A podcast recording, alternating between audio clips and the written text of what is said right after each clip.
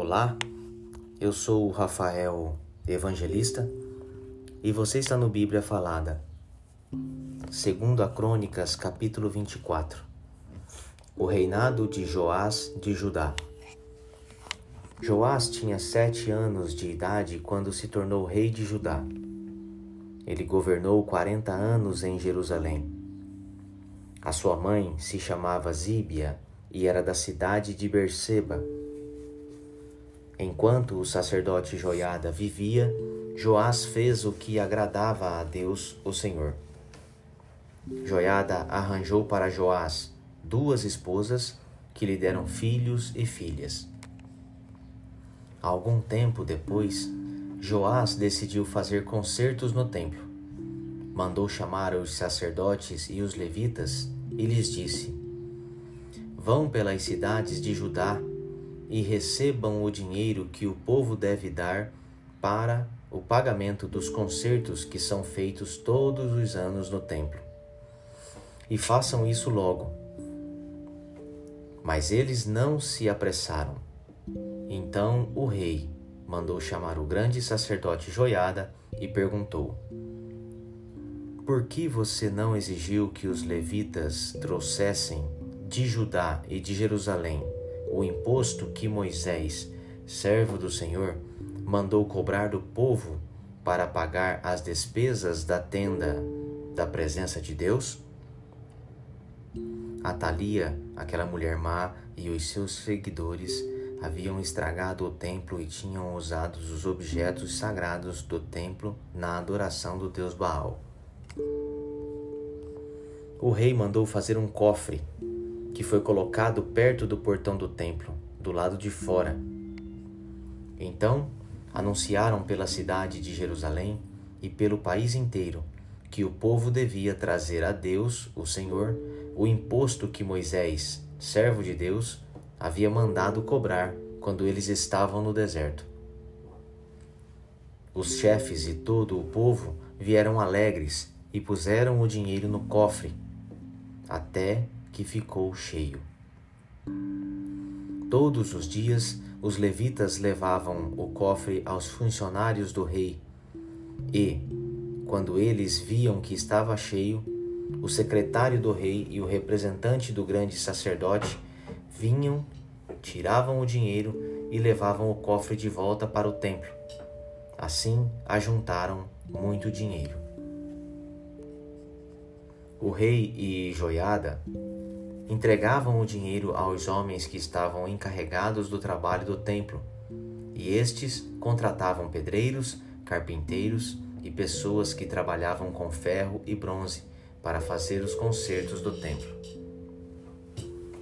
Todos puseram mãos às obras e trabalharam tão bem que o templo ficou acabou ficando como era quando tinha sido construído ficou até mais forte do que antes.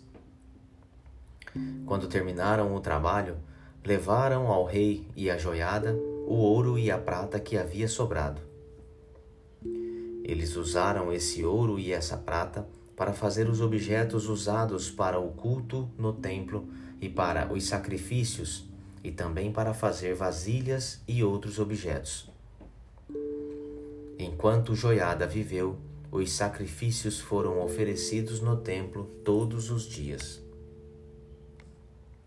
Joiada viveu muito, até ficar bem velho. Ele morreu aos 130 anos de idade e foi sepultado junto com os reis na cidade de Davi, por causa do bom serviço que havia prestado ao povo de Israel, a Deus e ao templo pecado e o castigo de Joás.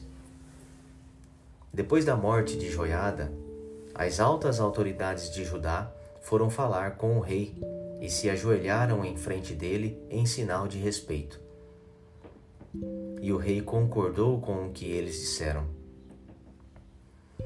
Então o povo parou de ir ao templo para adorar o Senhor, o Deus dos seus antepassados, e começou a adorar os postes das deusa Azerá e outros ídolos.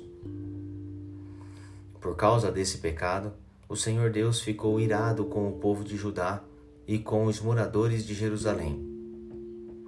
Mas o Senhor mandou profetas a fim de avisarem o povo que voltasse para ele. Porém, o povo não deu atenção a eles.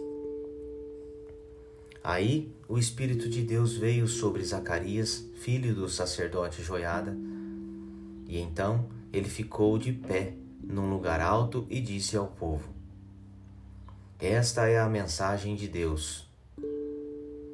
Por que desobedecem aos mandamentos de Deus, o Senhor, fazendo assim com que a desgraça caia sobre vocês?